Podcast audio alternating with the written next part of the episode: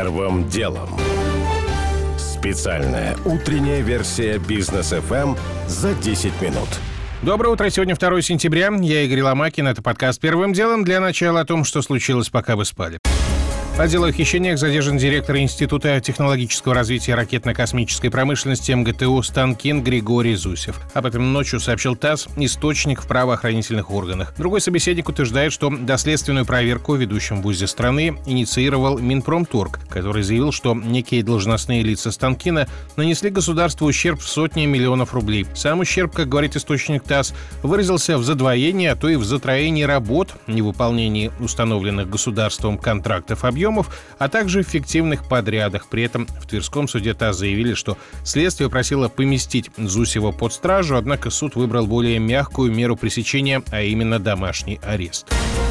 Восточный экономический форум открылся сегодня на острове Русский во Владивостоке. Сейчас в столице Приморья находятся практически все первые лица страны, включая президента. Мероприятие традиционное, но в прошлом году не состоялось из-за пандемии. А в этом году на форуме появились элементы дистанционки. Именно так по видеосвязи, например, уже выступил министр по делам объединения Южной Кореи Ли Ин Йон. И, кстати, уже сегодня, когда во Владивостоке было позднее утро, пришла новость из Токио. Премьер-министр Японии Юсихида Суга не примет участие в Восточном форуме и не будет выступать с видеообращением. Он не получал приглашение на этот форум, так заявил генсек японского правительства Кацунобу Ката. 0-0 с таким счетом завершился матч Россия-Хорватия в рамках отбора к чемпионату мира по футболу. Новый главный тренер нашей команды Валерий Карпин заметил после игры, что нельзя сказать, что он доволен результатом игры, но поблагодарил команду за самоотдачу подробнее об игре в основной части выпуска. Минстрой намерен завозить узбекских трудовых мигрантов в Россию поездами. Замглавы ведомства Никита Стасишин заявил ТАСС, что схему централизованного ввоза через территорию Казахстана планируется доработать до конца года. Ранее в Минстрое звучали оценки, что каждый поезд может привезти в Россию по тысяче мигрантов. И этот способ намного дешевле, чем их транспортировка самолетами. Встреча президентов США и Украины прошла в Вашингтоне. Совместной пресс-конференции по ее итогам не было. На отдельном брифинге Владимир Зеленский заявил, что, цитата, «в целом встреча была в нормальной, продуктивной, непостоянно солнечной атмосфере. Нормальный мужской разговор». Президент Украины отметил, что не ощутил никакого негатива ни к Украине, ни к себе лично. Контакты длились не 45 минут, как было запланировано, а 2 часа. Итогом переговоров стало совместное заявление, в котором говорится, что лидеры обсудили Крым, вступление Украины в НАТО, выделение Вашингтоном военной помощи Киеву на 60 миллионов долларов, а также угрозы от запуска «Северного потока-2». Первым делом. К основным темам вчерашний день знаний вскрыл сразу несколько проблем в российской школе. Политическая несознательная учительница в Хабаровске исполнила на линейке танец живота, а мальчик из Воркуты, Никанор, посмел поправить президента Путина, который оговорился, перепутав Северную и Семилетнюю войну. И реакция, которая последовала на эти два события, показывает наглядно, что российская современная школа прежде всего несовременна комментирует Георгий Бофт. Школьник Никанор вполне современный и свободный человек, который не боится поправить самого Путина. Во всяком случае, до сих пор не боялся. И хочется надеяться, что он таковым и останется, а тех, кто ему делал замечания, проигнорирует. Другой казус случился в Хабаровской школе, где во время торжественной линейки молодая учительница, занятая по линии дополнительного образования преподаванием танцев, исполнила танец живота. Ну и, разумеется, пошли проверки. Наверное, кто-то из региональных чиновников даже побывал в полуобморочном состоянии. Может, еще и Следственный комитет привлекут, который у нас по каким только поводам не привлекают. Любопытно, что на этом фоне другой выход за рамки предписанной Рособорнадзоровской канвы не вызвал ни скандала, ни даже проверки. В Новосибирской школе 67 открылся профильный класс для будущих сотрудников ФСИН. И на классном часе 1 сентября замначальника областного ГУФСИН рассказал десятиклассникам о преимуществах службы в пенитенциарной системе России. Получается, что готовить в школе потенциальных охранников и их подопечных – это совершенно нормально. И ни у кого ничего не ёкнуло. Никто не возбудился на проверку. Видимо, этим людям тюрьма и казарма по натуре ближе. А в казарме танцевать вообще не принято. Георгий Бофт. Первым делом.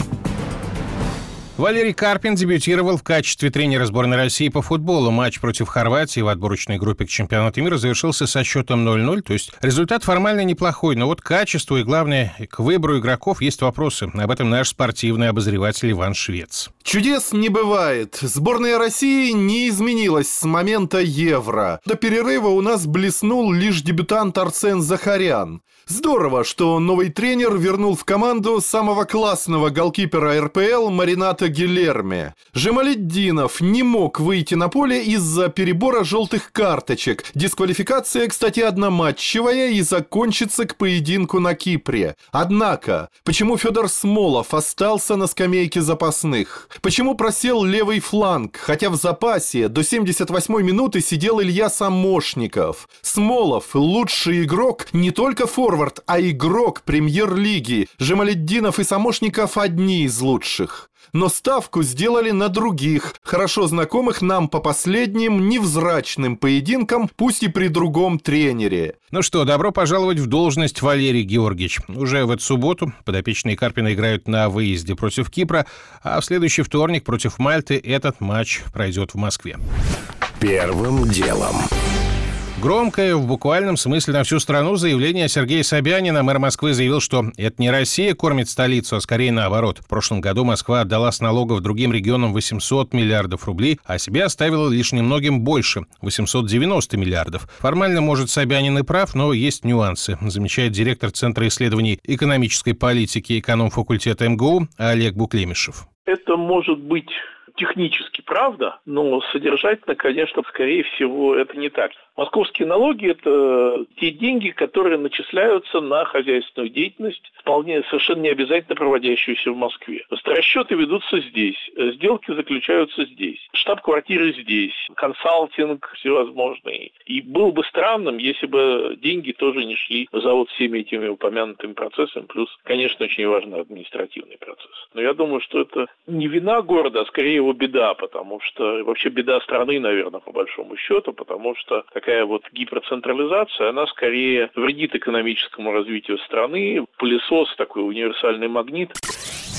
Первым делом. Еще одно заявление Сергея Собянина. Рассказывая вчера на встрече с молодежью о том, каких успехов достигла столица в плане технологии и цифровизации, мэр объявил, что с 15 октября на всех станциях московского метро заработает система FacePay. Любой желающий сможет сделать и загрузить селфи через специальное приложение, привязать к аккаунту свою транспортную или банковскую карту и затем заходить в подземку без них. Умные камеры, по идее, должны каждого пассажира узнавать и открывать турникет. Деньги за проход спишутся автоматически автоматически. Вопрос только, будет ли это все действительно работать так хорошо, как заявлено, замечает архитектор машинного обучения цифровой лаборатории Softline Николай Князев. Особенно эксперта смущает, что приложение просит всего одно фото пользователя в таких системах всегда очень важно, сколько людей мы между собой должны отличать что если у нас, например, в такой системе всего два человека, отличить одного от другого довольно легко. Если мы говорим, например, о системах, где миллионы людей, отличить там близнецов или нам, вот а, обычно там жителям европейской части России, отличить там э, азиатов очень сложно. И обратно это верно. До сих пор, пока в этой системе зарегистрировано там десятки, сотни, может быть даже тысячи людей, в принципе, небольшого количества даже одной фотографии ее вполне может хватить. Например, берем распознавание лица вот в наших телефонах, там всегда смартфон смартфон просит фотографироваться больше одного раза. Тестирование FacePay началось в московской подземке в августе. Мэрия уверяет, что все абсолютно безопасно и персональные данные под надежной защитой. Верить или нет, дело, конечно, ваше. Первым делом. Важнейшее возможное решение властей Южной Кореи. Парламент страны принял закон, обязывающий открыть доступ к App Store и Google Play альтернативным платежным системам. Ранее независимые разработчики неоднократно жаловались на необоснованно высокие комиссии от американских IT-гигантов. Отдавать приходилось по 30%. Ситуацию комментирует региональный менеджер компании «Экзола» Максим Фомичев. Сейчас давление рынка на Apple и на Google настолько велико, что у них, по сути, нет других вариантов. У них кончаются аргументы, почему именно комиссия должна быть 30%. Это большой вопрос, собственно, бизнес-математики, как будет выгодно разработчикам оставаться с Apple, но не платить никакие дополнительные комиссии, либо выстраивать частично собственную инфраструктуру, но платить за комиссию платежных систем. Корейская вольница может спровоцировать настоящую лавину. Аналогичных решений прогнозирует независимый эксперт Руслан Галка. Безусловно, за примером Южной Кореи последуют и другие страны. Тем более, что похожие законодательные проекты есть уже в Австралии. Там правительство озадачилось вопросами регулировки Google Pay, Apple Pay, WeChat. Да и в самих Штатах сенаторы поднимали вопросы реформирования платежных систем Apple и Google. Логика понятная, потому что только по итогам 2020 года Apple заявил, что объем доходов от продаж и платежей внутри инфраструктуры Apple Pay составил 643 миллиарда долларов. По сути, два гиганта сейчас определяют будущее платежных систем. А для любой страны это критически важная часть экономической инфраструктуры. Ранее Apple и Google по-своему отреагировали на претензии по поводу слишком высоких сборов. Обе корпорации снизили вдвое до 15% размер комиссии, но только для разработчиков приложений с выручкой менее миллиона долларов. Ждем, что компании придумают теперь. Первым делом. Уже не успеваю рассказать подробно о том, что «Натура Сибирика» прекращает продажу косметики под основными брендами в России и временно приостанавливает работу 80 розничных магазинов. О том, как в Москве в очередной раз обнаружили, что раздельно собранный мусор в грузовиках перемешивают обратно. И о том, что о прекращении работы объявил онлайн-магазин «Купей Ви». А ведь совсем недавно его хотел купить Яндекс, правда, передумал после аудита. У меня пока все. Это был Игорь Ломакин и подкаст «Первым делом». Кому мало, переходите в «Бродкаст». Первым делом. Специальная утренняя версия бизнес FM за 10 минут.